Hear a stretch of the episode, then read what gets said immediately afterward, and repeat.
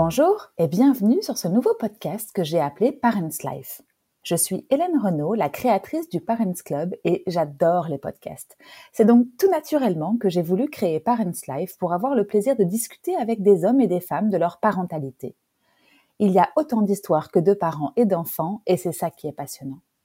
Je vous propose donc des conversations naturelles et intimes dans lesquelles nous abordons sans filtre les histoires de la vie, les joies et les peines de mes invités. Si vous aimez ce podcast, n'hésitez pas à vous abonner. Et surtout, ce qui va le plus m'aider à le faire connaître, c'est que vous le partagiez sur les réseaux ou avec vos proches et que vous mettiez une note 5 étoiles ou un gentil commentaire. Merci d'avance.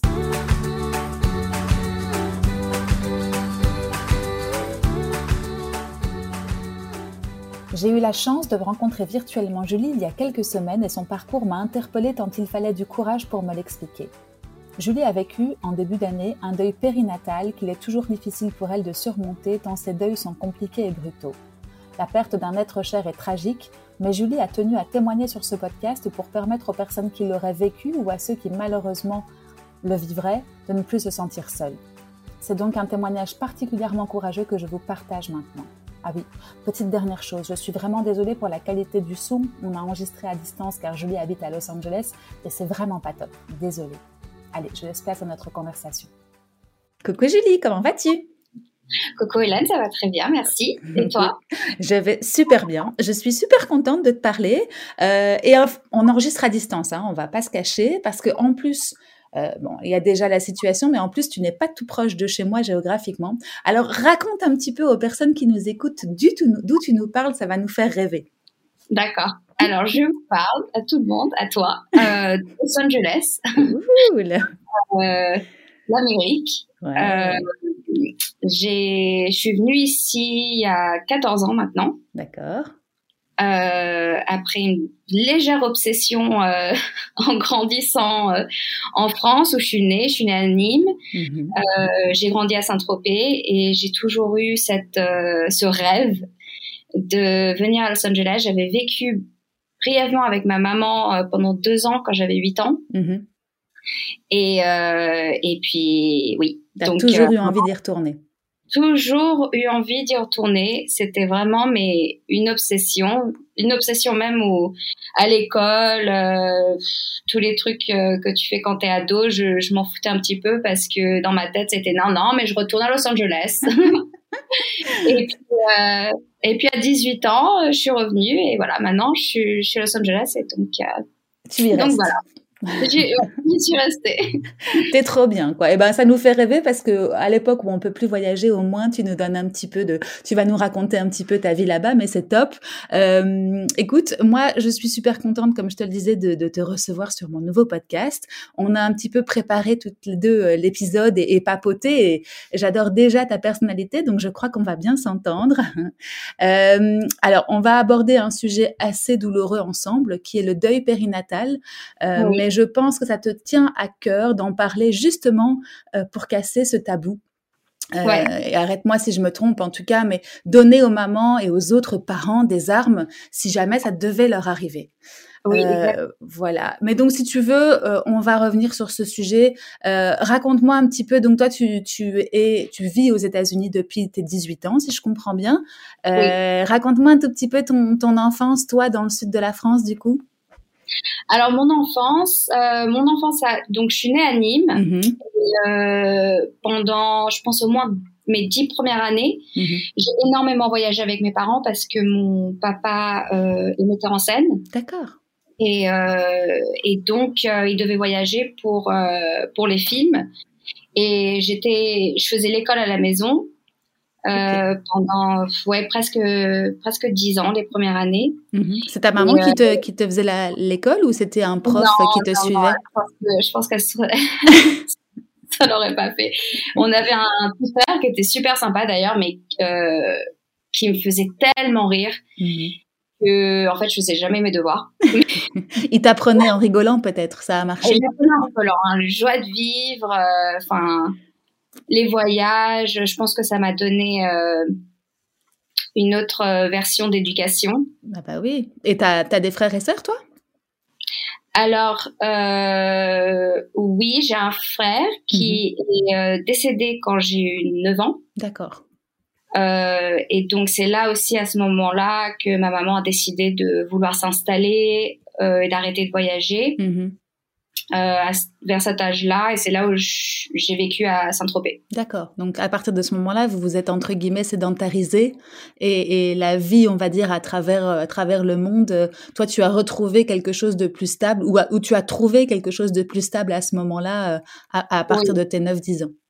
Oui, à partir de 9-10 ans, et puis à la base pour moi c'était pas stable parce que je connaissais pas vraiment la vie dans dans un endroit ou mmh. même dans avec euh, avec les élèves. Euh, j'étais quand même assez euh, socialement timide. Enfin, mhm. c'est difficile quand tu passes de l'école à la maison à, au collège ou enfin là c'était le oui, c'est le collège. C'est le collège, oui, c'est ça. Oui, ça doit faire un choc pour un enfant à cet âge-là de d'apprendre, on va dire, à, à, vivre avec les autres. À vivre avec les autres, ouais. Être en classe avec les autres, partager ton prof avec les autres. ouais, partager ton prof et puis bon on sait que il euh, y a des enfants toujours un petit peu cruels mhm.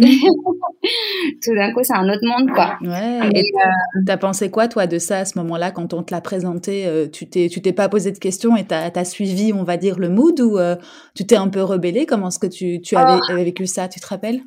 Oui, non, je me suis rebellée. Bah déjà, la, le décès de mon frère était très difficile. Mhm. Et de plus que quand on est quand on est retourné en France, donc euh, mon frère est décédé et après on était en Amérique pendant deux ans. Mm-hmm. Et c'est là où j'ai vraiment adoré euh, Los Angeles, comme j'avais dit juste avant. Mm-hmm. Et après, on, a dû, on était obligé de rentrer en France en fait. Mm-hmm. Et ça m'avait toujours un petit peu euh, traumatisée. Euh, et donc, quand je suis arrivée à l'école en France, que je, je venais d'arriver euh, d'Amérique, les gens en fait ils, ils étaient un petit peu méchants parce que je venais euh, de Los Angeles. Pour eux, j'étais pas française, alors que bon, j'avais quand même grandi euh, un minimum en France. Mhm. Donc c'était un petit peu difficile à naviguer à cet âge-là, à comprendre déjà qu'il y a, qu'il puisse avoir des différences, qu'il puisse avoir euh, des gens qui t'aiment pas juste parce que tu tu t'as pas la même vie. Ou enfin, c'était quand même des réalisations qui qui étaient pas très confortables, mais mais bon, c'est qui qui qui en qui, euh, qui fait que tu deviens plus fort, quoi. Ben oui, mais oui, et, c'est vrai que d'appréhender le monde comme ça, sur une nouvelle culture, et puis peut-être avec un âge aussi peut-être ingrat, où on se moque facilement, on n'est on n'est pas ouvert à la différence, c'est vrai que cet, cet âge-là, c'est, c'est pas tout le temps euh, facile de comprendre l'autre non plus, hein. donc euh, tu es arrivé vraiment à ce moment-là dans un nouveau monde pour toi, et où il a fallu faire ta place. Ouais, mmh ouais, ouais.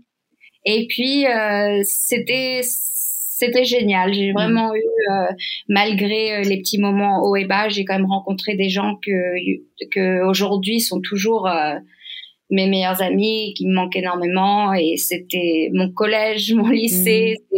Ça reste mes, mes, mes souvenirs les plus, comment tu dis, les plus beaux?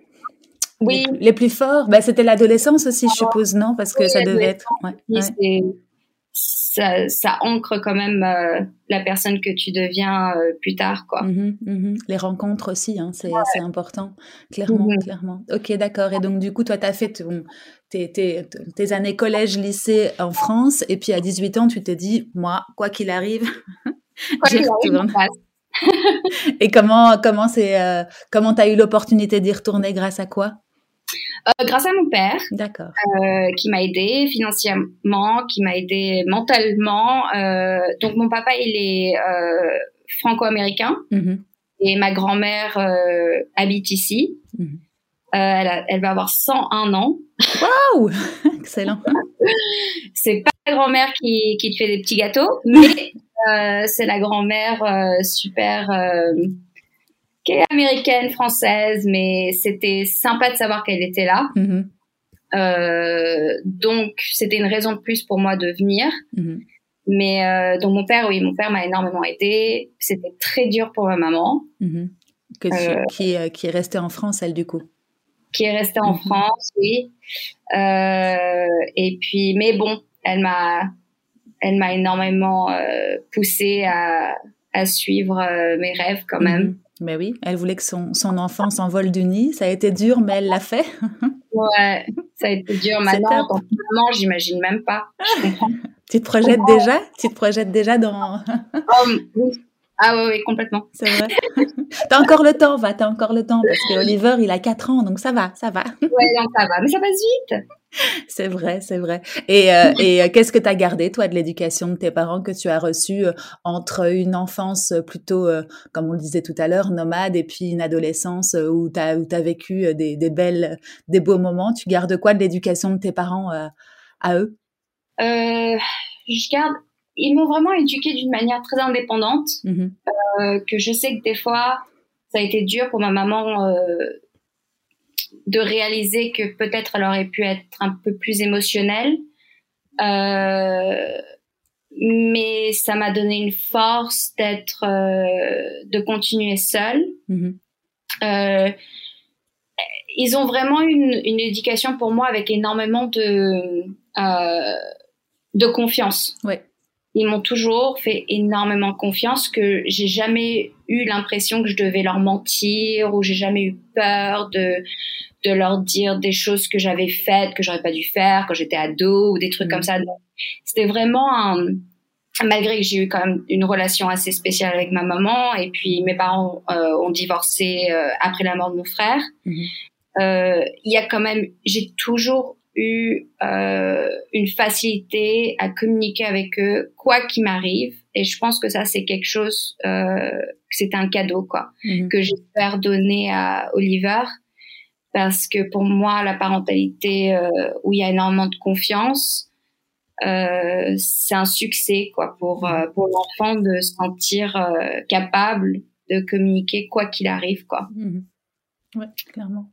Ça que euh, tu, garderas avec plein d'autres choses, hein, mais en tout cas, le, plus gros, euh, le plus gros cadeau qu'on t'ait donné, c'est de te faire confiance et tu as envie, euh, toi, à ton tour, de, de faire confiance à, tes enfants pour qu'ils s'épanouissent autant que toi, je suppose. Ouais. Mmh.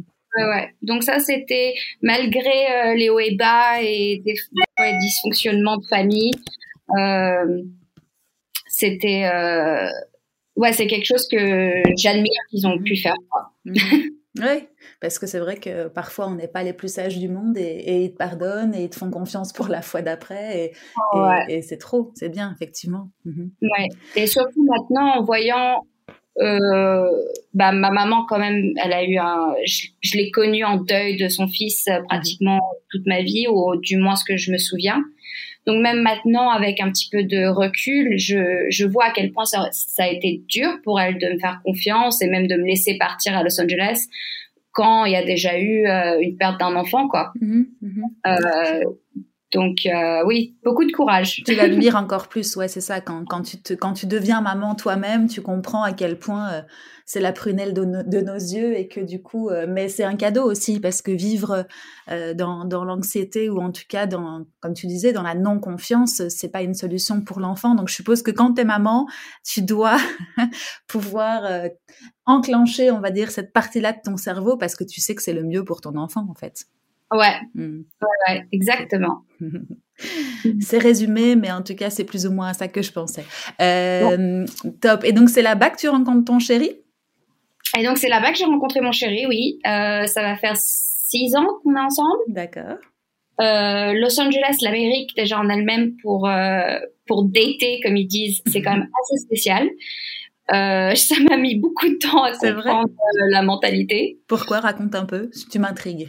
bah, enfin maintenant je sais pas comment c'est en France, mais je sais qu'à l'époque, moi quand je suis partie à 18 ans, c'était quand même assez simple. C'était un, un, un mec t'invite et que Enfin, c'est simple, quoi. Vous êtes ensemble. Au bout d'un moment, si jamais vous embrassez, enfin, il n'y a pas de, il a pas de jeu, quoi. Ici, à l'époque, maintenant c'est c'est encore pire d'ailleurs. Je suis très contente de pas de pas avoir besoin de dater à cette époque, mais euh, c'est vraiment euh, tu peux sortir avec un mec pendant six mois, mais si vous n'avez pas eu la conversation euh, ultime et officielle, c'est vrai. Euh, vous n'êtes pas ensemble, quoi. Ah ok, d'accord. Donc il faut marquer les choses officiellement. Au début, quand je suis venue ici, que bah j'ai été un mec et tout d'un coup c'était ah non mais on n'est pas officiel. Ah, j'avais pas compris. Donc en fait, tu, peux, tu peux sortir avec un mec pendant des mois et des mois sans que ce soit officiel, mais juste parce que tu n'as pas eu la, la conversation, du style on est ensemble, c'est ça Officiellement. D'accord. Donc oui, non, c'était assez, assez spécial. Et euh, j'ai eu des relations assez spéciales justement aussi en Amérique. Euh, mais du coup, j'ai rencontré mon chéri à 6 ans. Et euh, c'était vraiment, euh, comme on dit, euh, le good guy, le mec bien. Et c'était mm. genre presque une unicorne, quoi. Ah. Et c'est toi qui l'as attrapé, cette unicorne-là C'est moi qui l'ai attrapé. C'est plutôt lui qui m'a attrapé, qui, qui m'a montré ce que une relation stable et, et et saine mm-hmm. représente parce que avant lui en fait je me suis rendu compte que je savais pas ce que c'était quoi mm-hmm. Mm-hmm. Top. Et as, toi, tu as su tout de suite que c'était euh, le bon, en tout cas celui avec qui tu voulais passer une partie de, ta vie? Non, non, pas du tout. En fait, quand je l'ai rencontré, on s'est rencontré sur un plateau de film. Et je, je, jouais sa femme d'ailleurs. On avait une petite dans, dans le film. Et je venais juste euh, d'avoir une rupture avec mon ex qui était assez euh, narcissique et qui m'a vraiment euh, tordu le cœur dans tous les sens. Mhm. Et euh, non, ça m'a mis 5-6 mois à, à, même me dire que peut-être, de considérer même à, à, sortir avec lui. Et, mhm. et, à me dire allez, on y va. J'étais tellement, j'avais des murs quoi. Oui j'étais émotionnellement. Euh, euh, tu t'étais barricadée. Ouais. Hmm. Euh, donc non, franchement, c'était pas. Alors tous les tous les autres hein, où je me suis dit c'est le bon, c'est pas du tout le bon. Mais alors lui, ça m'a mis quelques mois. Donc franchement, je pense aussi la mentalité, ça m'a appris que des fois, qu'on il faut vraiment apprendre à connaître quelqu'un mhm. et à et à voir vraiment leur bon côté euh, et des fois, même si on n'est pas sûr au tout début, ça ne veut pas dire que c'est pas le, c'est pas la bonne personne. Mmh, mmh. Et au fur et à mesure, vous vous découvrez. Ouais. Il y a une meilleure compréhension de l'un de l'autre. Et, euh, et, vous avez parlé d'enfants à quel moment, vous? On a parlé d'enfants euh, une fois qu'on qu'on a eu la conversation officielle, d'ailleurs. Tiens, voilà. C'était la suite logique des choses. Est-ce que tu peux sortir avec moi? Est-ce que tu euh, non, pas, pas tout de suite, mais c'était euh, bah, au bout de six mois quand même. Hein. D'ailleurs, même je dis à certaines de mes copines assez proches, je me dis c'est fou comme euh, comme tout le monde a été vachement genre accepté. ouais, allez, pourquoi pas? Il y a personne qui m'a dit mais non, c'est trop tôt, tu le connais pas assez. Alors c'était vraiment c'était naturel quoi. Mm-hmm, une évidence. mais on était à New York. Il venait de finir un film qui venait de filmer, je me souviendrai toujours, était dans un Uber. Et il m'a dit, ah, écoute, regarde, on pourrait avoir un enfant, faire tout ce qu'on fait, euh, on pourrait voyager, il faut qu'on, euh, viens, on fait un enfant. Mhm. Et, euh, et puis, bah, le premier cycle, je suis tombée enceinte. Ah, bah voilà. J'ai eu beaucoup de chance. Euh, mais en tout cas, par, par contre, tout le, tout le rêve, on peut tout faire, euh, on peut tout voyager, euh, faire ce qu'on fait là maintenant à l'actualité avec un enfant. C'était pas exactement vrai, mais on a fait notre mieux. il t'a, il t'a menti ou, ou il... non, non, mais je suis sûre, il, il, savait pas, il, s'était pas encore projeté, il, pensait que ah oui, non mais moi non plus, je savais pas. Non, mais tant mieux en même temps, parce que quand on veut des enfants, je pense que ça sert à rien de se mettre des barrières et de se dire, oh, je pourrais plus voyager, oh, je pourrais ah plus. ça sert à rien, de toute façon. Ça sert à rien et c'est pas la vérité. Mais oui, c'est ça. C'est différent, mais. Euh, c'est autre chose. Continuer le train de vie. D'ailleurs, euh, avant la pandémie, euh, on voyageait pratiquement tous les mois pour son boulot. Enfin, même si c'était un petit peu drainant, on l'a fait, quoi. Mm-hmm. Mhm. Quand on veut, on peut. Hein. De toute façon, les enfants, ils s'adaptent. Hein. Ils s'adaptent, exactement. Donc, toi, tu es tombée enceinte ultra rapidement, si je comprends bien. Quand, quand vous avez décidé de, de, de, vous y mettre, en tout cas, ça n'a pas, ça pas duré très longtemps. Non, et en plus, euh, en tant que femme, j'avais jamais essayé de tomber enceinte. Moi, je pensais, bon, ça va prendre un petit six mois. Mhm. Euh, et je pense que aussi, on n'est pas assez éduqué sur notre fertilité. Mhm. Donc euh, vraiment, je je savais pas. Moi, dans ma tête, je me suis dit, ah, je vais avoir des problèmes à tomber enceinte, alors que bah pas du tout. Mhm. Euh, C'était vraiment le premier cycle et j'étais même étonnée. Euh, mais oui, très facilement. Cette fois. quel âge du coup pour Oliver? J'avais, je suis tombée enceinte à 28 ans. Ouais. c'est ça. Et, et, ton, ton chéri, comment il s'appelle déjà? Kyle. Kyle, il a, il a des années d'écart avec toi ou il a plus ou moins le même âge que toi? Non, il a il a trois ans, trois ans plus que moi. D'accord, oui, c'est ça. Donc vous étiez plus ou moins du même âge et quand vous avez décidé, hop, Oliver a été mis en route et, ça va, la grossesse s'est bien passée?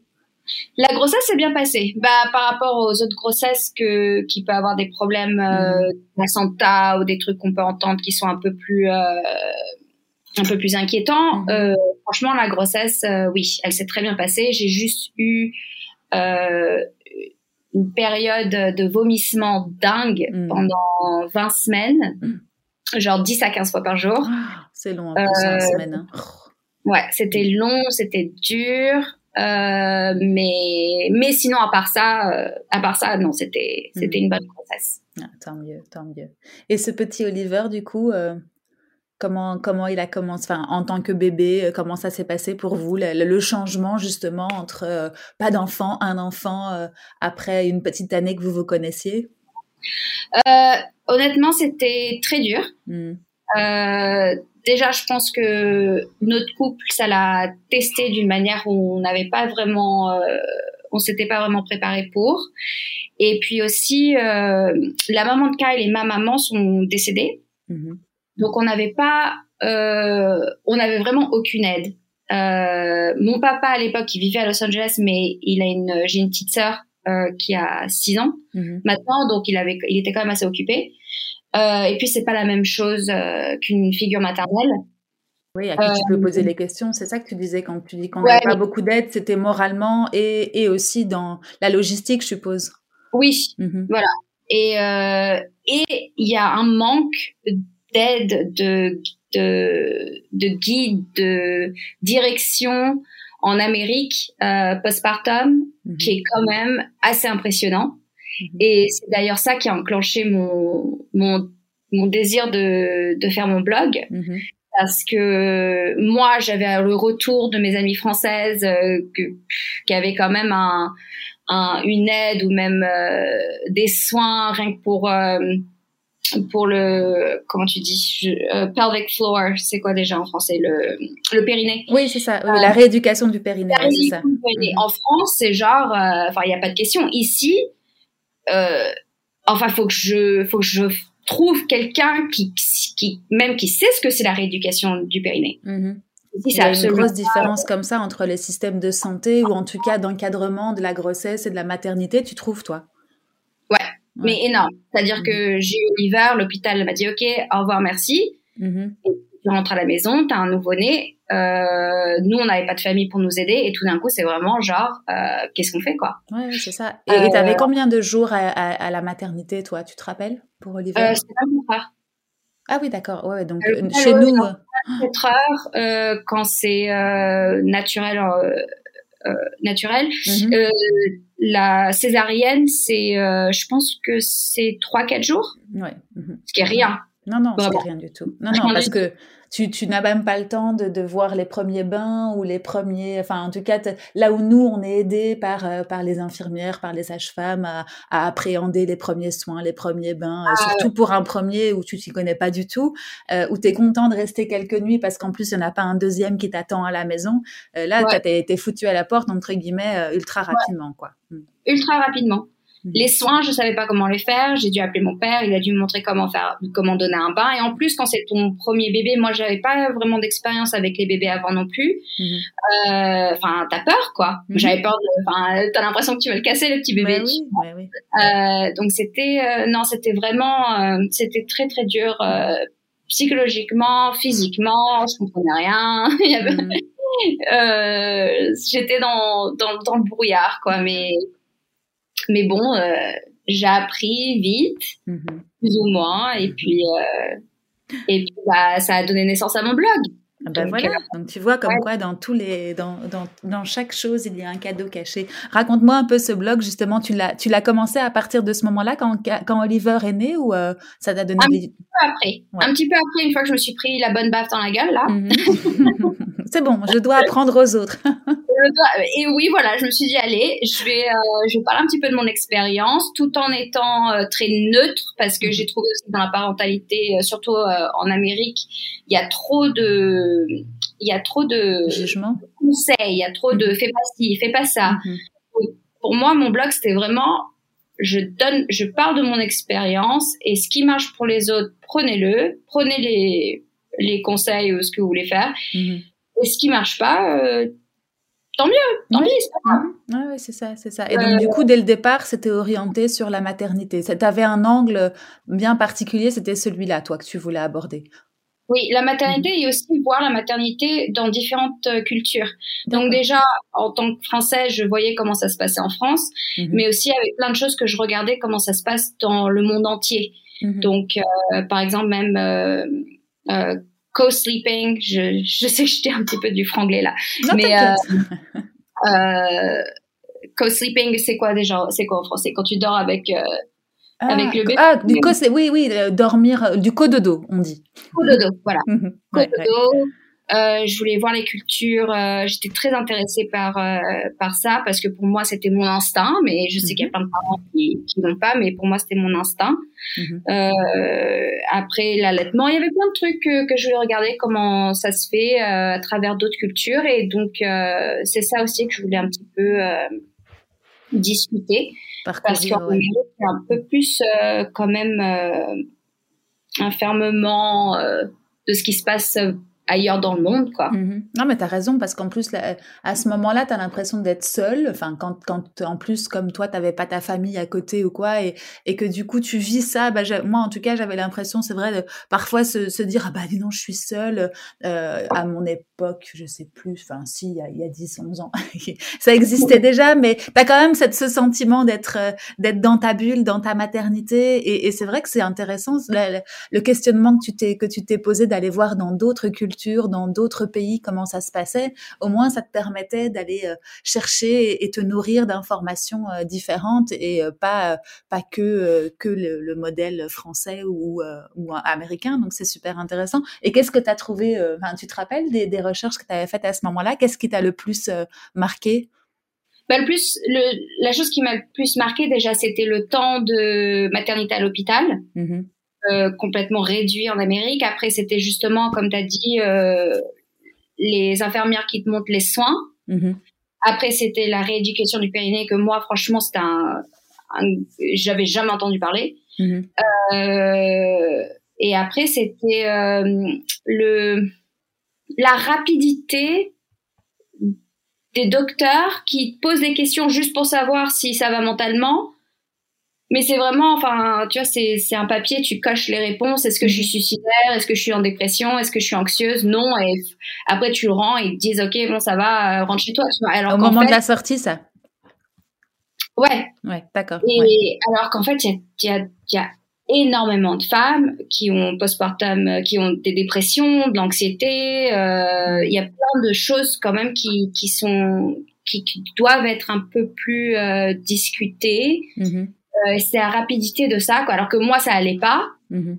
Mais je cochais mes cases et puis bon, euh, voilà quoi. Il y a personne qui a été voir. Oui, c'est ça. Il y a personne qui a gratté ou qui a cherché à, comprendre un peu mieux comment tu te sentais. C'était juste euh, un, passage obligé, on va dire, pour sortir. Et, toi, tu t'es pas posé de questions parce que tu te rendais peut-être pas compte. Mais le personnel hospitalier s'en est pas rendu compte. Et sûrement que ça doit aller vite et, que du coup, c'est c'est une opération un peu un peu à la va-vite, quoi, je suppose, ce genre de, sortie.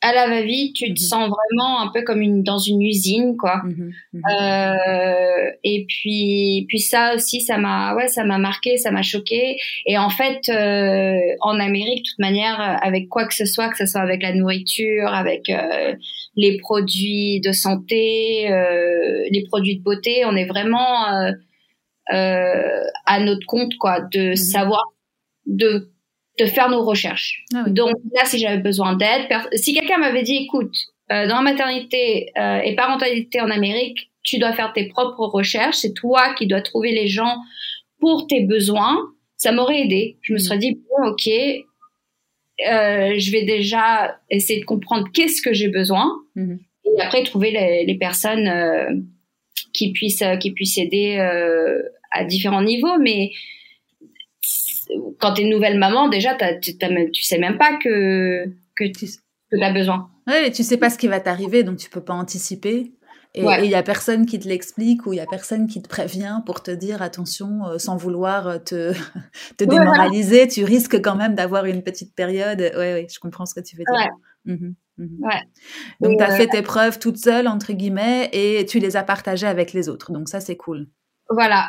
Exactement. Et donc pour tes copines, à la fois pour tes, à l'époque tu faisais ça pour euh, pour les personnes qui étaient près de toi en Amérique ou aussi pour tes copines françaises? Tu te rappelles de comment tu as démarré cette ce chemin? Euh, C'était plus pour, je pense, en Amérique parce mhm. que mes copines françaises, elles ont toujours eu euh, une stabilité, euh, un peu plus d'aide que moi. D'accord. Mhm. Euh, enfin, en même temps, c'est tout relatif. Je sais que j'ai des copines françaises aussi qui ont eu vraiment des mauvaises expériences. Mhm. Mais euh, non, c'était plus pour euh, pour les gens en Amérique parce qu'il y a tellement une, une une vente que l'Amérique est à tout et qu'on est tous euh, bien. Euh, euh, ouais, je comprends mieux lotis que les autres, que le reste. Ouais. Mhm. Ouais, et que je voulais un petit peu casser cette idée, quoi. Mhm. les Américains sont, ils adorent leur pays, quoi. C'est vraiment, il y a rien qui, y a rien qui ne marche pas. Mhm. Et juste reconnaître qu'il y a des trucs qui fonctionnent pas, c'est ça va quoi, c'est ok, c'est pas, c'est pas non plus. Euh, reconnaître nos, faiblesses, c'est pas grave. ouais. Et, et, non, j'allais te demander si tout de suite ou enfin assez rapidement, tu as eu des réactions euh, qui t'ont encouragé à, à, aller plus loin. Alors du coup?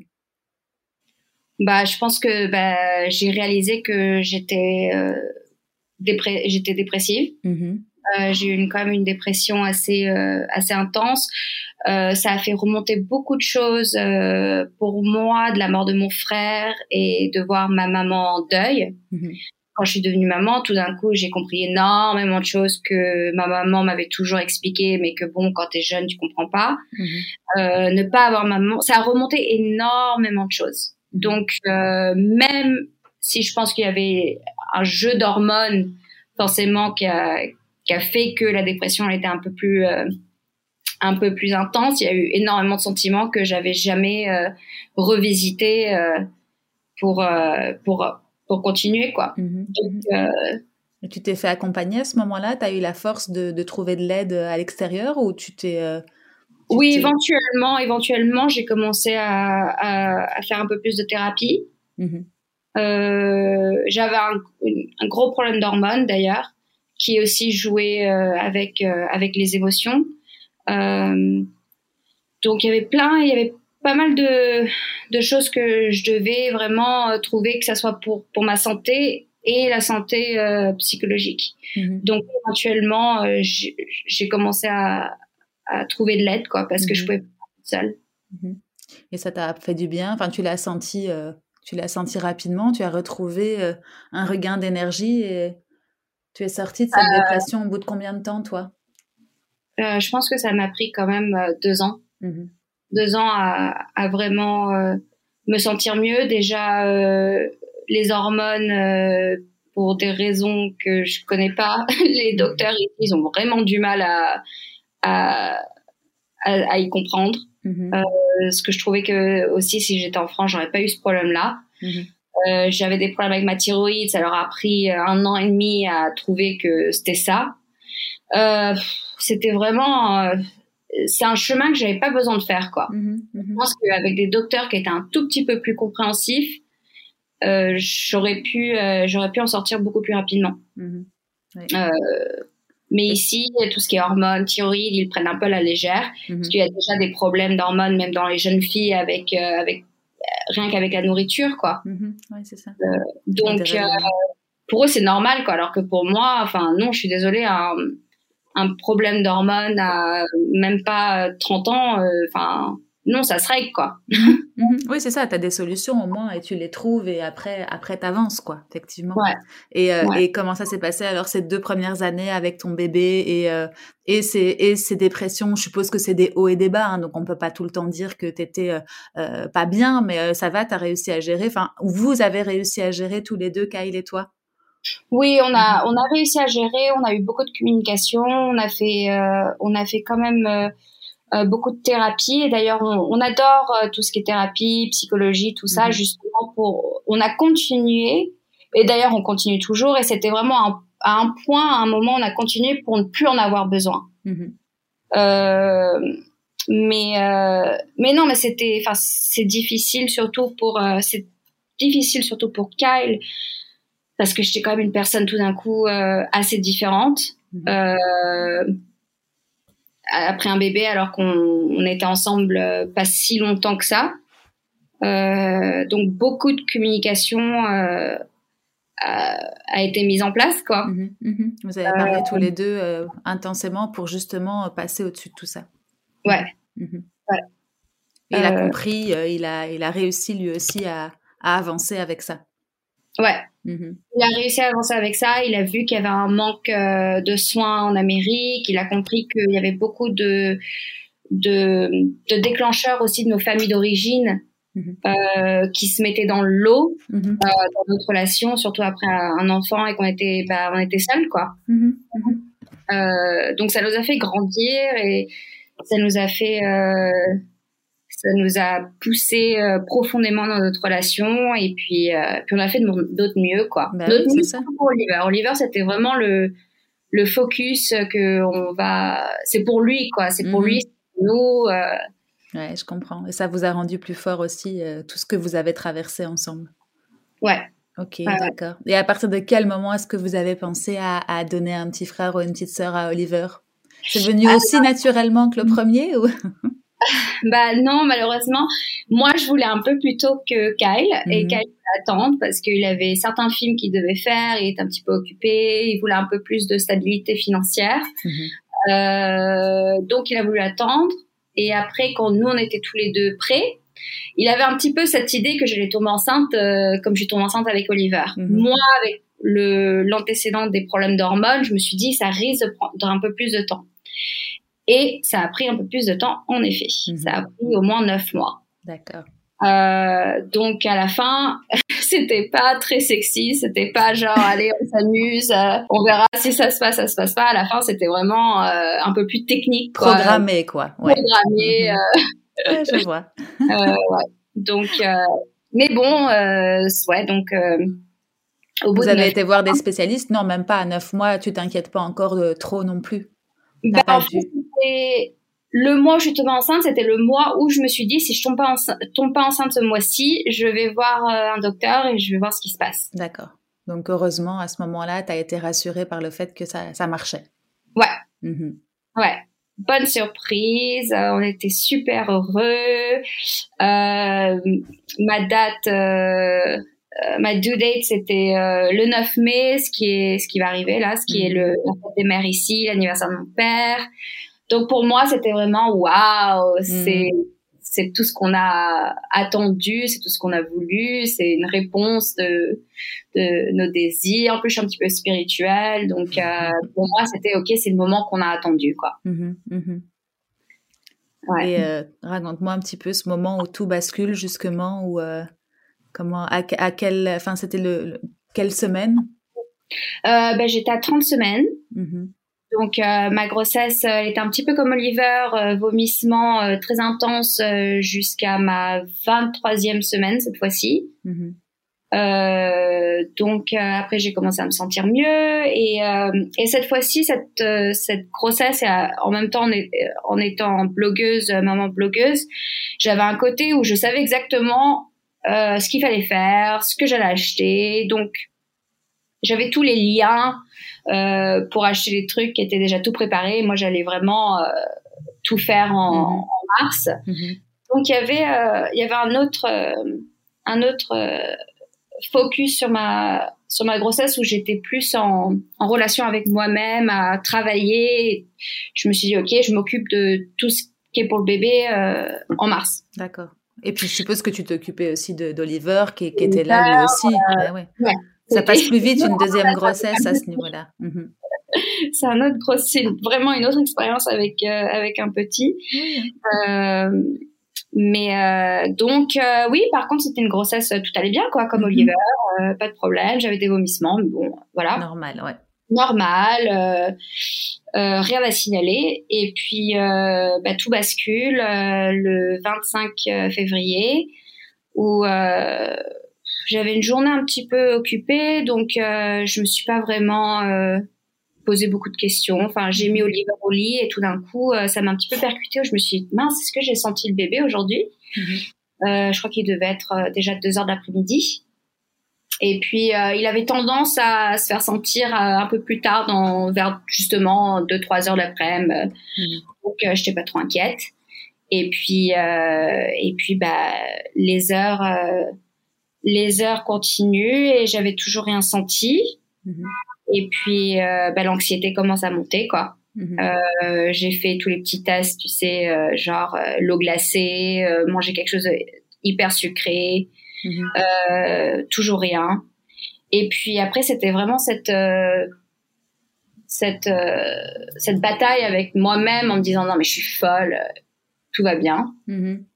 Mhm. Et après tout d'un et c'était l'autre bataille où non non mais il y a quelque chose qui va pas. déjà que je suis nature un petit peu à être inquiète. Euh, moi, Kyle, euh, il essayait de me dire mais non, mais ça va, Julie, écoute, euh, t'es quand même euh, Miss Miss scénario, le pire scénario. Et honnêtement, même en étant dans cette dans cette anxiété ou même avant, jamais, jamais, ça m'est, jamais j'ai pensé que qu'un bébé peut bah, peut mourir comme ça quoi. Mmh Jamais pense pas. croiser l'esprit. Mmh euh, et puis bah écoute, euh, les heures, les heures sont, sont passées et euh, et enfin, euh, je crois qu'il devait être 11h30 du soir. Ça m'a pris quand même un petit peu de temps. J'étais assez assez immobile sur le sur le canapé à essayer de trouver un signe. J'ai googlé, enfin. Euh, j'avais vraiment pas envie d'y croire qu'il y avait quelque chose qui allait pas. Et puis, euh, j'avais très très peur de me conduire bah, seule parce que déjà il y avait Oliver, mais aussi euh, de, de me conduire aux urgences. Mm-hmm. Euh, je trouvais ça, enfin l'idée de me conduire aux urgences, euh, enfin j'ai jamais eu de, j'ai jamais eu besoin de me conduire aux urgences. J'ai eu quand même assez la chance dans ma vie. Euh, donc pour moi, c'était rien que ça, rien que l'idée qu'il mhm. faut que j'aille aux urgences, c'était complètement dingue, quoi. Mhm. Et tu pouvais pas, t'avais pas de, de, gynéco ou de, de sage-femme à contacter pour, euh, pour vérifier un peu avec eux euh? Bah non, parce qu'en fait, mon gynéco, il fermait à 6 heures d'après-midi et donc entre 2 heures et 6 heures, c'est là où j'ai un petit peu attendu. C'était pas énormément d'heures qui, qui passaient. Mhm. Euh, j'ai fait un petit peu le test. Moi, je me suis, dit, je voulais pas non plus paniquer tout le monde. Euh, je voulais attendre un petit peu. Et c'est vrai que au moment où j'ai, moi, j'ai commencé à paniquer, tout était fermé. Mm-hmm. Donc, euh, bah, ce qui restait, c'était les urgences, quoi. Mm-hmm. Mm-hmm. et donc, oui, donc, donc j'étais au point où je devais me conduire toute seule. Et est resté avec Oliver à la maison alors? Quand elle est restée avec Oliver à la maison, il m'a regardé comme si j'étais un petit peu folle. et je lui ai dit, écoute, euh, garde ton téléphone. Je pense que je vais finir en, en, en urgence euh, césarienne. Mm-hmm. Et euh, il m'a dit, mais non, mais qu'est-ce que tu racontes? Et puis, et puis je suis arrivée. D'ailleurs, j'ai fait une petite blague, genre, genre, ah, je, suppose que vous avez beaucoup de mamans qui viennent, qui viennent vous voir quand elles sentent pas le bébé. Et c'était vraiment tellement réassurant, reassurant. Euh, euh, rassurant. rassurant. Euh, tellement rassurant, j'ai trouvé ça d'ailleurs génial. Mm-hmm. ils m'ont dit mais non, mais pas du tout, on est là pour ça. Moi, je pensais que les urgences elles allaient être remplies parce mm-hmm. qu'avec les messages qu'ils nous ont dit là, avec la pandémie, il y a plus de place dans les hôpitaux, alors qu'en fait il y avait personne. Donc il y avait aussi ce, côté-là où mince, j'ai pas non plus envie de m'attraper Covid quoi. Mm-hmm. Et en fait il y avait personne, c'était ouais, c'était vide. Donc du coup, je, je, je suis arrivée, ils m'ont ils m'ont accueilli euh, assez rapidement. Mm-hmm. euh, et puis. Euh, Qu'est-ce qu'ils ont fait comme euh, comme examen du coup? Bah, du coup, ils m'ont mis le au début, ils m'ont mis le, le, petit micro là, le Doppler. Le mm-hmm. je sais pas comment ça s'appelle en français. Mm-hmm. Ouais, ça doit être ça, t'inquiète. Le Doppler, ouais, je sais pas. donc au début, je suis arrivée, elle m'a, elle m'a branché pour écouter le cœur et puis bah on a entendu un cœur. Mm-hmm. Donc euh, déjà tout de suite, euh, ok, ça va, mm-hmm. cool. Et malheureusement, c'était mon cœur à moi. Mm-hmm. Mais la femme, elle essayait quand même d'entendre un cœur. Elle me dit non, non, je l'entends, mais il est lointain. Et je lui ai dit, bah, j'ai le placenta qui est quand même devant. Donc peut-être c'est pour ça. Elle me dit, ah oui, oui, oui, ça doit être ça, ça doit être ça. Euh, mais laisse-moi appeler quelqu'un d'autre. Donc en fait, c'était, enfin, c'était les 15 minutes les plus longues de ma vie. Mm-hmm. Euh, quelqu'un d'autre est venu. Elle a fait la même chose avec le, le, le Doppler. Moi, franchement, au bout d'un moment, j'avais juste envie qu'il qu branche euh, le, le ultrasound, enfin la caméra, quoi. Mm-hmm. Mm-hmm. de me, me, enfin, le Doppler, c'est bon, on a compris, quoi. Il y a quelque chose qui va pas. Euh, et donc là, elle me demande euh, si, si elle peut prendre mon, mon poignet pour, pour sentir mon cœur. Et c'est là où j'ai su, quoi. J'ai mmh. su que elle essayait de voir euh, quel cœur battait, quoi. Si c'était le mien ou celui du bébé qu'on entendait. Et, euh, et après, ils ont branché, euh, ils ont branché le, le ultrasound et mmh. c'est là où, euh, bah, j'ai pas vu le cœur. Mmh. Et c'est là où je leur ai demandé, il est où le cœur, il est où le cœur? Et et j'ai vu dans leur corps, quoi, dans leur, euh, dans leur manière d'être, euh, elles savaient même pas comment me le dire, quoi. Euh, et elles m'ont dit, on est vraiment désolé, euh, il y a, y a, plus de, il y a plus de battement de cœur. Mm-hmm. Pour moi, c'était, mais c'est pas possible. Enfin, c'est une blague, quoi. C'est, enfin, la vie s'arrête, quoi. Ouais. Mm-hmm. C'est, mais quoi? Enfin, c'est vraiment, c'était la c'est même pas là, je peux même pas dire c'est la dernière chose auquel j'ai pensé, j'y ai jamais pensé. Parce que mort-né, jamais, jamais, jamais, aucun docteur euh, ne m'a parlé du risque. Mhm. Euh, je savais toujours le risque, bien entendu, pour, euh, pour les fausses couches, les trois mhm. premiers mois. Mais jamais qu'il y avait un petit risque euh, euh, de mort-né euh, à la fin de la grossesse, quoi. à 7 mois, je d'avoir un ultrasound euh, la semaine euh, avant, vraiment la semaine avant, jour le jour. Tout allait très bien.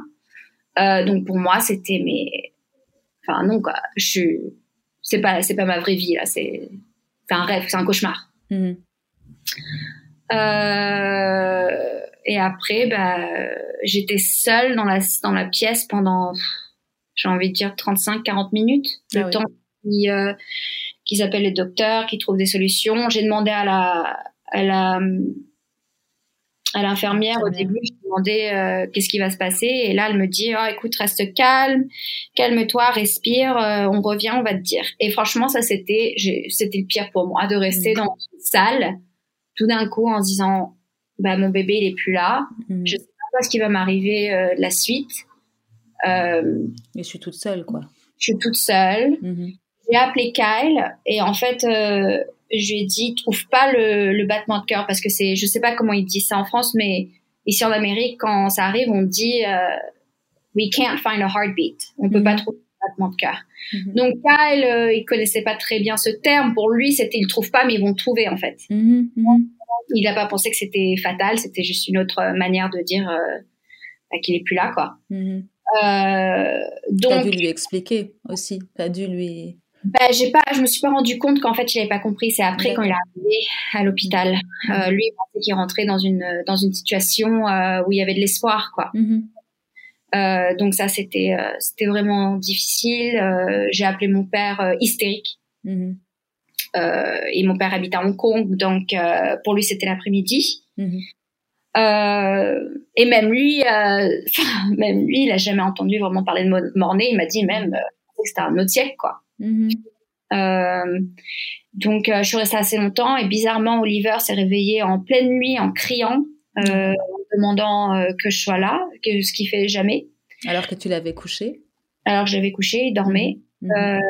et donc Kyle a pu a pu appeler son frère et la femme de son frère qui, qui était en chemin pour venir et j'ai dit à Kyle écoute moi je peux pas je peux pas je peux pas survivre là si déjà avec un enfant un bébé qui va pas bien Mm. obviously. Et, euh, et un bébé, un, mon fils qui pleure, on est, on fait de la parentalité euh, douce, positive, euh, bref. Mm, mm, Donc euh, pour moi, c'était écoute, remets-le au, lui, au lit. Je veux qu'il se sente safe, qu'il se sente en sécurité, tout. Et puis viens quand tu peux, quoi. Mm-hmm, mm-hmm. donc j'ai passé quand même une bonne deux trois heures, deux heures, allez, je vais dire, toute seule. Ah ouais. Pas de suivi, pas de personne qui, qui est venue te voir, enfin personne de l'hôpital. Mhm. Donc après les 40 minutes, il y a une, une, infirmière, Nancy, mhm. qui est venue. Et je crois que j'ai jamais autant analysé le visage de quelqu'un Mhm. Surtout, bah, déjà avec le masque en plus, c'était vraiment un moment où j'avais besoin de voir l'âme à travers de, à travers de d'un humain, quoi. Enfin, mhm.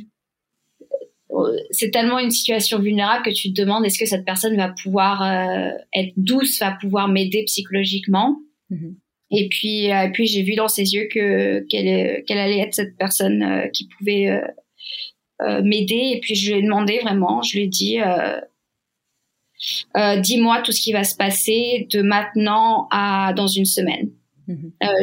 Je, lui ai dit en anglais, just hit me with it, ce qui est vraiment mhm. genre, euh, mets-moi la baffe avec la vérité, quoi. Mhm. Et, et elle m'a dit, elle m'a dit, est-ce que tu es sûre que c'est ça que tu veux? Tu veux que je te dise vraiment tout ce qui va se passer? J'ai dit oui, je t'en prie, s'il te plaît. Enfin, c'est là, je, je, je peux pas, quoi. C'était un besoin pour toi de, de connaître et d'anticiper. Ouais. ouais, ouais. J'avais besoin de savoir exactement ce qui va se passer. Et puis, elle m'a tout dit, euh, avec beaucoup de, beaucoup de délicatesse. Euh, et puis, euh, et puis, je me, je me souviendrai toujours de ce moment, quoi. Ça m'a, c'était le moment que j'avais besoin. Je l'ai vraiment regardé en disant, OK, OK, on a, on a un plan, on a, on a, on a des étapes. Je les vois dans ma tête, je les comprends. Je crois que je les comprends. Mm-hmm et je vais devoir être très très très très très très très forte mhm. et euh, et puis on verra après quoi. Et vous avez dû prendre des décisions déjà à cette étape-là ou comment? Euh, Donc ils ont appelé mon docteur. Quand mon docteur est arrivé, déjà il m'a dit qu'il était choqué quoi, que mhm. c'est rare mais que bah ça arrive, mais que c'est vraiment c'est des moments qui qui puissent qui peuvent qui pas enfin qu'il n'a pas pu expliquer quoi parce que ma grossesse euh, il y avait vraiment aucun problème mhm.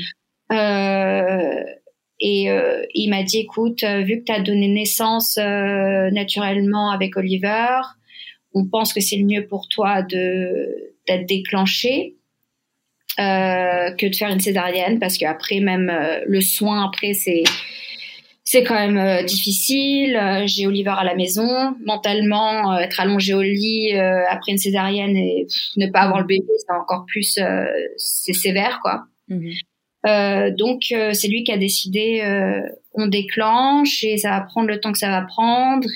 Au début, je me suis dit, est-ce que c'est cruel de devoir passer autant de temps euh, en étant déclenché et puis attendre naturellement euh, d'avoir les contractions et puis accoucher? Mmh.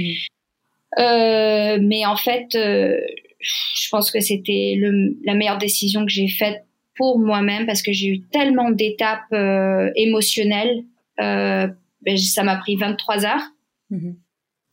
j'ai eu tellement d'étapes émotionnelles à que auxquelles j'ai passé, enfin euh, par lequel tu es passé, ouais. Mhm. Pour lequel j'ai passé, ouais, qui était mhm. euh, enfin intense, quoi. Mhm. Et je pense que ça m'a permis euh, d'avoir un deuil un tout petit peu microscopiquement un peu plus facile. De par, le, de par le temps que ça a pris, comme tu disais. Ouais. Par le temps que ça a pris, que la césarienne, je pense que ça aurait été presque trop, trop d'un coup, trop, rapide. Brutal, ouais, Le bébé est parti. Enfin, t'arrives à l'hôpital et tout d'un coup t'as plus de bébé. Enfin, c'est, enfin, attendez les mecs là on, se calme mm. euh, je, je comprends pas ce qui se passe enfin c'était c'était too much quoi mm-hmm. euh, et donc ouais donc euh, déclenchement et puis euh, ils m'ont fait euh, la la péridurale euh, tout de suite. Pour que je sois confortable puis il y avait vraiment cette réalisation de waouh c'est ça une péridurale quand quand t'es pas en quand t'es pas sous contraction ou mm-hmm. ou peut-être pas en déclenchement ou bah quand t'as un bébé qui est qui est pas là, qui est plus là. C'était vraiment et j'avais très très peur déjà de la péridurale, donc euh, Kai était pas là à ce moment-là et euh, j'ai jamais serré autant dans mes bras mhm. euh, une inconnue dont donc qui était euh, Nancy. Qui t'a suivi à ce moment-là, c'était bien qu'elle soit avec toi tout du long. Ah ouais. Ben, mhm. elle a dû partir à la moitié parce que bon bah elle a dû rentrer chez elle. Mhm. et une autre infirmière qui était aussi euh, magnifique. Mais Nancy, c'est quelqu'un que je me souviendrai d'elle toute ma vie. quoi. C'est vraiment là où tu, tu dis que le métier d'infirmière, elle passe vraiment par des choses très dures euh, parfois et, euh, et bah tu remercies le bon ciel de t'avoir donné une infirmière qui était aussi aussi présente quoi pour toi pour, mm-hmm. pour te, pour t'aider à surmonter le pire jour de ta vie. quoi. Clairement, clairement. Et le corps médical au complet euh, était, euh, entre guillemets, euh, attentionné et il comprenait par quoi tu passais, je suppose. Ouais. Mhm. Ah là là là, c'était, ils étaient du, tous d'une d'une douceur et d'une compréhension que franchement j'ai jamais imaginé que j'aurais pu avoir quoi. Mhm, mhm. je pense que le plus dur c'était d'entendre les bébés à côté naître. Euh, ça, c'était euh, c'était vraiment cruel. Mais bon, en même temps, il y avait un côté rassurant en se disant, euh, bah, il y, y, a des bébés à côté qui, qui, qui naissent vivants, quoi. Parce que quand l'idée ne passe même pas à l'idée que quand quand quand l'idée ne passe même pas dans la tête qu'un bébé peut mourir comme ça, tout d'un coup, ça rassure de savoir que que c'est rare, quoi. C'est très peu, ouais, c'est ça. Ouais. Mm. Euh, c'est rare, mais c'est ça arrive. Et c'est là où je pense que mon deuil était vraiment difficile, c'est de, de, ne jamais en avoir entendu parler. Euh, c'est comme se choper une maladie euh, que tu n'as jamais vraiment. Bah, le Covid, par exemple, quand les gens ont commencé à être malades, qu'on ne savait même pas qu'il y avait le, le virus, j'imagine qu'il y a beaucoup de gens qui se sont dit mais qu'est-ce qui m'arrive quoi? Mhm. Euh, bah là, voilà, c'était pareil. C'est vraiment, mais comment est-ce que personne m'en a parlé? Et tout d'un mhm. coup, euh, il y a un peu plus de gens, de monde qui, qui s'ouvrent euh, à me raconter leur expérience. Parce que c'est tabou, comme tu as dit au début, c'est c'est tellement tellement dur à envisager, mais j'ai l'impression que c'est encore plus dur euh, de n'y jamais avoir quelqu'un qui t'en a parlé parce que tout d'un coup, tu as besoin d'aide, tu as besoin de, de comprendre, tu as besoin d'un autre soin. Partager aussi. Ouais, de partage. Et puis mon docteur, tout d'un coup, c'est genre, j'ai envie de lui dire, euh, enfin, je lui ai dit, quoi, pourquoi est-ce que tu t'en parles jamais? Mm-hmm. euh, Il m'a dit, bah, ça fait trop peur aux femmes, c'est, des fois, c'est trop dur à entendre, quoi. Mm-hmm. Oui, il doit y avoir une raison pour laquelle c'est tabou. En même temps, comme tu le disais, ça arrive très très très peu souvent, donc euh, on peut entre guillemets, euh, enfin, la majorité des femmes euh, n'y pensent pas ou ne veulent pas y penser parce que ça n'arrive que très peu souvent, et puis que comme tu le disais aussi, c'est c'est tabou et qu'on n'a pas envie d'en parler. Mais quand on est dans le cas comme tu l'es aujourd'hui, ben, je suppose que tu as envie de partager et et de, de, de raconter ou d'entendre d'autres d'autres d'autres femmes qui ont eu cette qui sont passés par là. Ouais, qui sont passés par là. Et puis, c'est quand même, enfin, en Amérique, les statistiques, je sais pas si c'est dans le monde ou pas. Enfin bref, mhm. euh, c'est une sur 160 euh, grossesses. Mhm. Mhm. Donc, à peu près 2%. Ce qui est quand même pas, enfin, ce qui est quand même, euh, c'est pas énorme, mais c'est quand même, je trouve que c'est assez pour légèrement prévenir les femmes. C'est-à-dire que c'est une réalité. Euh, et puis, euh, je pense que ça doit être un tout petit peu plus euh, abordé mhm. pendant la grossesse, juste bah, pour faciliter si jamais ça t'arrive. Quoi. Moi, franchement, jamais de ma vie, j'ai pensé que, que je passerais par là. Quoi. Mhm. Et du coup, tu penses que, es, que les phases, euh, comment on dit, euh, de l'acceptation de, de, du deuil, euh, pour toi, a été encore plus compliqué justement parce que tu t'étais jamais projeté là-dedans par rapport à, à, un deuil normal? Enfin, un deuil, n'est jamais normal, mais je veux dire, une personne plus âgée ou quoi, tu, tu le sais, tu t'y attends, tu te prépares. Là, là c'était aussi brutal et, et complètement injuste, je suppose voilà brutal, injuste, morbide. Euh, enfin, c'est un deuil complexe, hein, parce que mhm. c'est pas un deuil comme les autres. Comme tu dis, il y a, des deuils qui sont un peu plus, euh, qui sont euh, où on s'y attend. Mhm. on sait que une personne un peu plus âgée, nos parents, tout ça, enfin, à un mhm. moment donné, bah, ils vont mourir. Et puis la mort aussi, je pense que il faut avoir un tout petit peu plus de légèreté avec, parce que bah, c'est la vie, quoi. Mais c'est un deuil complexe parce que je suis pas en deuil d'un, je suis pas, je suis en deuil d'un futur. Mm-hmm.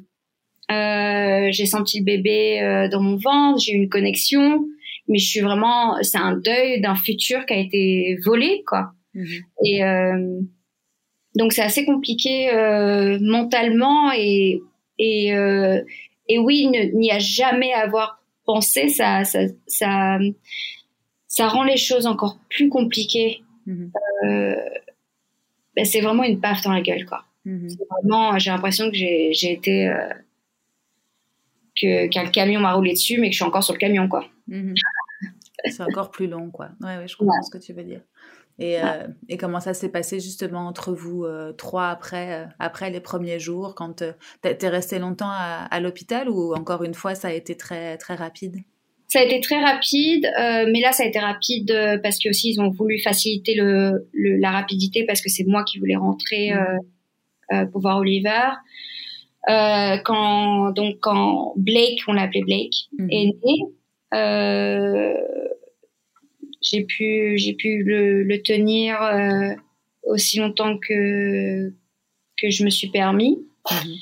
Euh, et je sais que Cal et moi, on, bah, on est tombé de fatigue euh, folle. on s'est endormi. Et dès que je me suis réveillée, je pense peut-être 4-5 heures après, euh, j'ai demandé si je pouvais rentrer à la maison, quoi. Mhm. Euh, et donc ils ont vérifié que ça allait, tout ce que, enfin, que je pouvais rentrer. Et puis, euh, et puis ils m'ont dit oui, rentre chez toi, rentre, voir ton fils. T'as assez souffert. Euh, et puis bah, le, le matin, quand je me suis réveillée, Oliver, j'ai vu dans ses yeux, il a, il a regardé mon ventre, il m'a regardé dans les yeux et j'ai j'ai su mhm. qu'il a, qu'il a compris qu'il y avait quelque chose qui allait pas. Mhm. Euh, il parlait tout le temps du bébé, il me touchait toujours le ventre, euh, il demandait toujours euh, est-ce que le bébé va vouloir jouer avec ses dinosaures, est-ce que le bébé va vouloir faire ci, est-ce que le bébé va vouloir faire ça. Et là, tout d'un coup, pendant trois quatre jours, c'était silence radio. il n'a jamais posé de question du bébé. et Cal et moi, on a décidé de lui en parler, mhm. de lui dire de notre manière, hein, qu'un enfant peut comprendre. Et puis, euh, et puis je pense que bah, c'est faux, c'est faux leur euh, ce qu'ils comprennent quoi. Mhm. C'est dingue ce qu'ils euh, qu puissent rationaliser, c'est c'est impressionnant.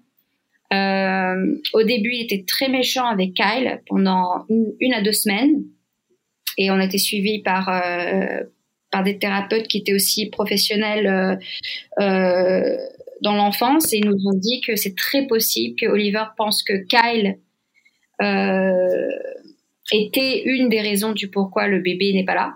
Mm-hmm. Euh, donc tout d'un coup, il a pris le rôle de il faut, il faut que je protège maman.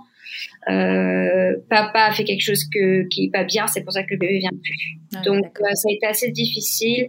On a vraiment montré euh, l'amour qu'on avait euh, l'un pour l'autre devant l'hiver. Maman, maman aime papa, papa aime maman. Hmm. le bébé est dans le ciel, mais c'était pas c'est pas de notre faute. Enfin. Mmh. Un petit truc comme ça. Et puis là, bizarrement, ça fait deux, trois jours d'ailleurs qui, qui pose des questions du bébé beaucoup plus intensément. Mhm. Euh, je sais pas très bien pourquoi. Peut-être que ils comprennent pas trop le temps. Même quand je lui dis ah, le bébé il arrive dans neuf mois, il comprend pas quoi. Mais je pense que maintenant il a un point où il se dit ok est-ce que le bébé vient ou il vient pas quoi. Mhm, mhm. Oui c'est ça. Il a besoin d'avoir des des, des, preuves, peut-être, ou en tout cas de, de, de, le comprendre un peu mieux pour, euh, pour passer à autre chose lui-même, peut-être. Ouais. ouais. Et vous, comment ça va? Tous les deux? C'est pas le même deuil. Mm-hmm. Euh, forcément, je pense que les papas, euh, ils se préparent plus euh, à être attachés à leur bébé quand avoir un attachement émotionnel un peu bah, à la naissance. Quand il est né, ouais. Mm-hmm. Quand il est né. Nous, c'était notre deuxième grossesse, donc franchement, même mon docteur, il était tellement ah mais ça va, c'est ta deuxième grossesse, t'es mm-hmm. jeune, t'es en bonne santé, tout va bien. Donc Kyle, c'était pareil, moi aussi c'était pareil, tout va bien, la vie est belle. Mhm. Euh, Cal était enfin il travaillait on s'est pas trop penché vraiment sur la grossesse comme comme on s'était penché avec Oliver ou si on sentait un petit truc tout d'un coup c'était attends il faut qu'on regarde notre livre de, de grossesse quoi là c'était un peu plus naturel facile on, va s'occuper du bébé quand il vient, quoi. Mm-hmm. Donc pour lui, c'est vraiment un choc parce que il m'a même dit, c'est, j'ai, il a un petit peu de de guilt, de, de regret ou de ne pas avoir profité. Mm-hmm. De pas avoir profité un peu plus de, de savoir ben, que ben oui que j'étais enceinte et que c'était pas aussi facile que ça quoi. Mm-hmm. D'un coup, euh, on comprend beaucoup d'adultes, de, gens un peu plus âgés que nous qui nous ont dit, même Oliver, oh là là, c'est un miracle, c'est un miracle, c'est un miracle, c'est un miracle. Nous, au début, on était genre, mais ça va. après les trois mois, euh, c'est bon, quoi. Mm. Ça va. Enfin. Et maintenant, je, je comprends, quoi, les euh, certaines personnes euh, d'une autre génération qui, qui, qui vraiment, mais oui, ben les bébés, c'est un, un, miracle, quoi. Mm, maintenant, je, enfin, je le vois vraiment c'est un miracle, mais c'est un miracle, miracle. C'est mhm. vraiment un miracle. un don de la nature. Non, ah, ouais. Mhm. ouais. Et je pense qu'on oublie, quoi, parce que maintenant, bah, tout le monde, euh, la plupart des gens, ils ont des bébés assez, euh, plus ou moins assez facilement. Mhm. Euh, ça regroupe pas les gens, bien sûr, avec des problèmes de fertilité et tout ça, mais la majorité des gens, tout d'un coup, on a une idée avec, surtout avec social media, que, que, bah, que on sort les bébés comme si comme si c'était des M&M's quoi et les femmes euh, elles se remettent euh, à leur gym elles se enfin on a une, on a, je trouve qu'on a quand même une idée assez malsaine euh, de la facilité et qui, qui est pas vraie. Le naturel aussi peut-être où on n'y pense même plus on fait les choses machinalement machinalement ouais mhm, et tout d'un coup bah, la nature elle t'assoit elle te dit écoute ma chérie c'est pas aussi facile que ça euh, et écoute, moi, euh, psychologiquement, là, j'ai des jours, euh, j'ai des jours où ça va. Mhm. J'ai des jours où ça va même tellement mieux que je me dis que je vais pas avoir des jours où ça va très très mal. Mhm. Et tout d'un coup, je me réveille et j'ai un jour où ça va pas du tout, quoi. C'est mhm. comme si c'était hier. en même temps, c'était que il y a, il y a, ouais, bah, maintenant ça va faire un mois, euh, mi-mai. Euh, j'ai eu une expérience horrible avec euh, euh, l'incinération, la crémation. donc ça aussi, ça a prolongé le l'impossibilité de du deuil. Donc Ouais, c'est c'est difficile ça. C'est encore au jour le jour pour l'instant. Hein. C'est jour au jour, ouais. C'est mhm. vraiment euh, et je pense que c'est ça euh, que les femmes qui ont vécu euh, une chose pareille, qui est quand même, euh, je pense, vraiment affreux, mm-hmm. euh, doivent se donner euh, du temps, que il faut pas avoir honte, que, enfin, il faut euh, faut faire face à, à, nos douleurs, à nos émotions et vraiment les accepter et, et les, les, ressentir comme des vagues, quoi. Mm-hmm. Même si elles sont très dures, faut les ressentir. Faut vraiment. J'ai quand même. C'est pas mon premier deuil euh, avec ma mère, mon frère, donc j'ai un petit peu d'expérience euh, malheureusement et heureusement mm-hmm. à la fois. Euh, donc là, c'est vraiment un deuil que que j'accepte à, à à, grands bras ouverts, quoi. Je, je, je me mens pas. Mm-hmm. Si ça va pas, ça va pas, et c'est normal que ça aille pas. Il euh, y a pas de, y a, c'est pas un problème, c'est pas, il faut pas y trouver une solution euh, d'un problème mathématique.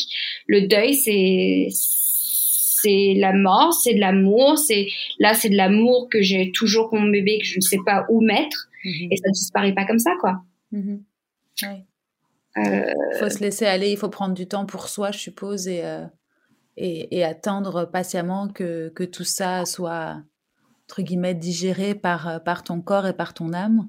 Ouais. Il mmh Bah, faut attendre que ça soit un peu plus tolérable, mais mmh ça sera toujours une, une douleur, je pense, euh, bah, toute ma vie.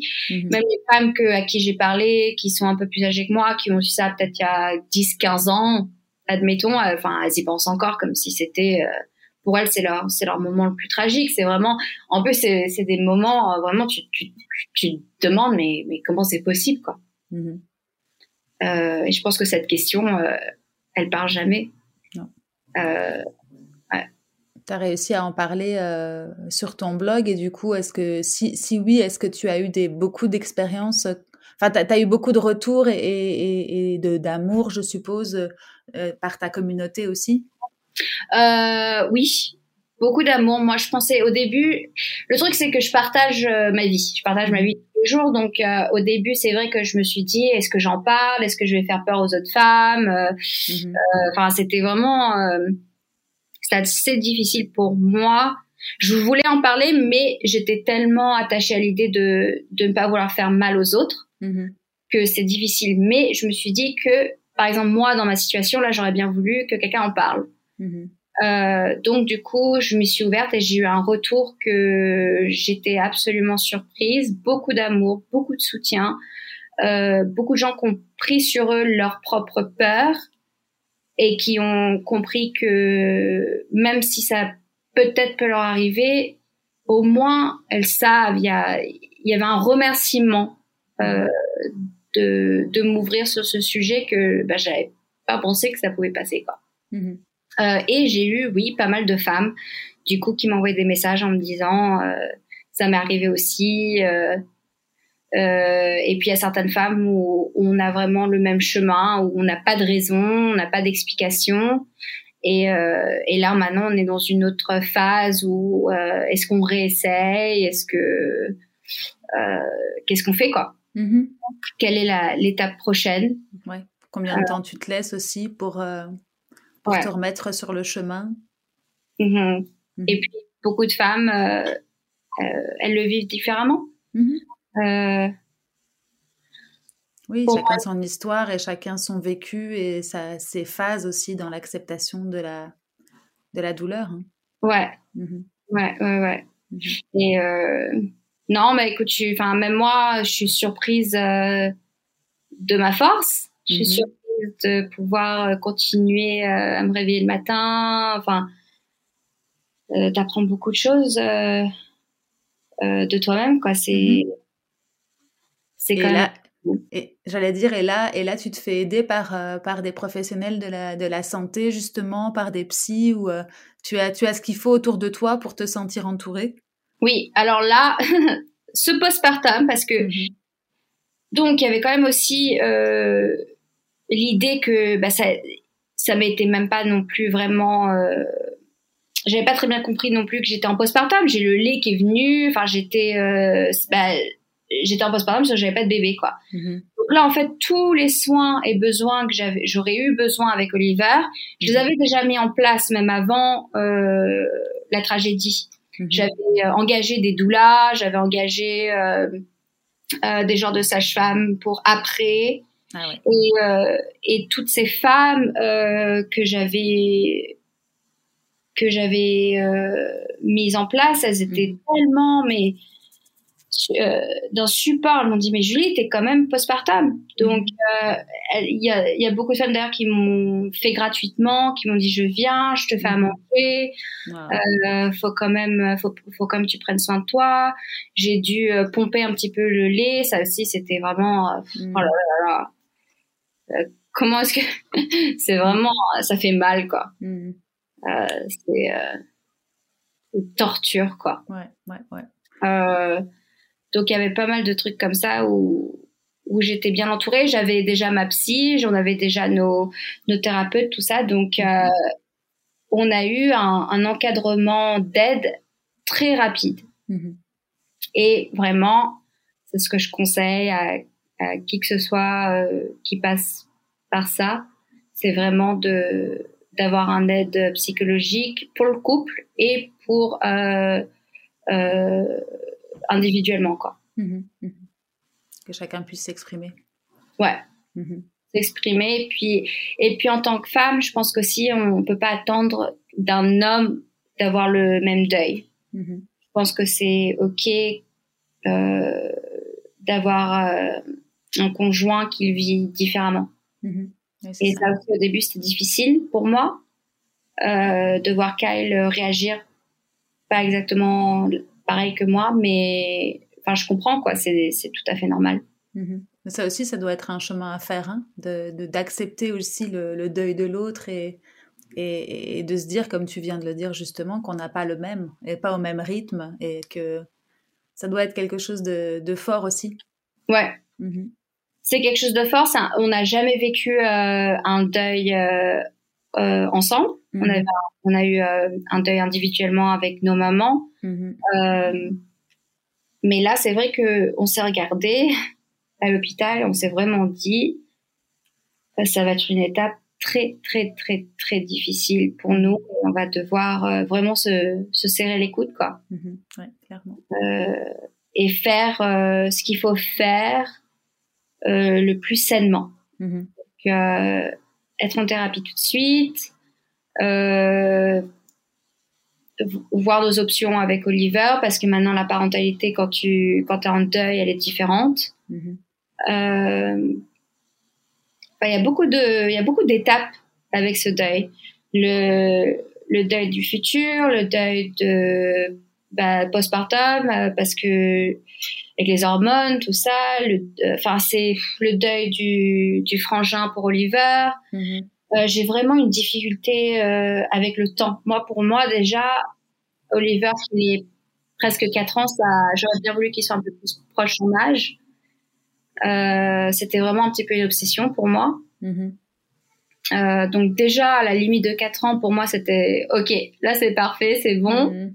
Et maintenant, me dire que si on réessaye, ça va prendre un autre, peut-être un an, deux ans. C'est, vraiment, c'est très difficile pour moi d'y trouver raison et, et je sais que le temps et que, enfin, qu'est-ce que tu veux faire? Tu peux mm-hmm. pas contrôler. C'est rien mais c'est difficile euh, quand tu quand as des plans et les plans ne se mhm. passent pas comme, comme tu voulais. quoi. Il faut apprendre à lâcher prise. Mhm. Apprendre à lâcher prise et c'est pas facile, effectivement, quand, euh, quand en plus tu dois faire ton deuil à ce niveau-là. Ouais. Eh ben, écoute, Julie, en tout cas, moi, je te remercie pour ton courage. Merci. Euh, parce qu'il en faut hein, pour repasser sur les derniers mois que tu as vécu. Est-ce que tu voulais dire quelque chose d'autre? Est-ce que est-ce qu'on aurait euh, oublié quelque chose qui semble important pour euh, les autres parents qui, qui passeraient par là? euh, bah, Je pense que c'est vraiment ne surtout pas se sentir coupable. Mmh je pense que ça aussi, c'est c'est vraiment une étape importante. Mmh c'est ne pas laisser les, les pensées qui peuvent nous détruire euh, à l'intérieur, qui qui bah, qui nous qui sont pas d'un bon support quoi. Mmh mmh euh, que ça soit qu'on se sente coupable ou les questions qu'est-ce que j'ai mangé qu'est-ce que j'ai fait qu'est-ce que j'ai pas fait. Je sais que je sais que moi aussi je me suis posé les questions et mmh j'ai pas envie de dire euh, aussi euh, froidement que c'est des pensées qui servent à rien mais c'est quand même des pensées qui servent à rien parce que pas contrôler. Il faut, il faut vraiment trouver un amour pour soi-même, un amour pour notre corps, un amour mhm. pour, euh, pour notre, euh, notre miracle en tant que femme de pouvoir procréer et que, et, et que c'est pas notre faute. Mhm. Vraiment, c'est pas notre faute, quoi. Effectivement, mais c'est plus facile à dire qu'à qu'à faire ou qu'à réaliser, effectivement. Ouais, ouais, ouais, absolument. Bon, bah écoute, merci pour ce partage énormément. Enfin, je pense que c'était, euh, ça a demandé beaucoup d'énergie de ton côté, donc je te remercie beaucoup, beaucoup pour ton courage. Euh, où est-ce qu'on peut te, euh, te suivre du coup? Raconte-nous un petit peu, donne-nous l'URL de ton, de ton blog comme ça, si on a envie de te retrouver et de partager avec toi. Oui, alors mon blog, ça s'appelle en anglais The Mommy Codes. Mm-hmm. .com du coup .com, demamycodes.com, euh, mhm. les codes de maman. Mhm. Je le euh, mettrai, t'inquiète pas en note, comme ça on pourra le retrouver. et mon Instagram c'est Julie Barsman. Ok, top. Et puis, euh, et puis je, je, réponds à tous mes messages, donc même s'il y a des femmes qui ont besoin de parler, je suis là, je suis présente. Trop bien. avec plaisir. Et puis je te remercie à toi de de me donner cette chance de pouvoir euh, exprimer, je sais, quelque chose qui est assez douloureux. Mm-hmm. Et puis, euh, et puis, puis ouais. Bah, écoute, merci surtout à toi euh, d'avoir passé cette petite heure avec moi, de m'avoir expliqué tout ça et avec ce sourire et cette en, tout cas, moi, je, te perçois comme quelqu'un de souriant et, de positif. Et donc, ça a été vraiment un plaisir pour moi. et merci beaucoup pour ce partage, Julie. Merci beaucoup. À bientôt. Salut, salut. bientôt. Ciao. Ciao. Et voilà, c'est déjà fini. Si cette conversation et ce concept vous a plu, n'hésitez pas à nous le faire savoir en nous laissant une petite note 5 étoiles sur les plateformes d'écoute, Apple Podcast principalement, et un gentil commentaire. Ça nous aidera à le faire connaître. À très bientôt!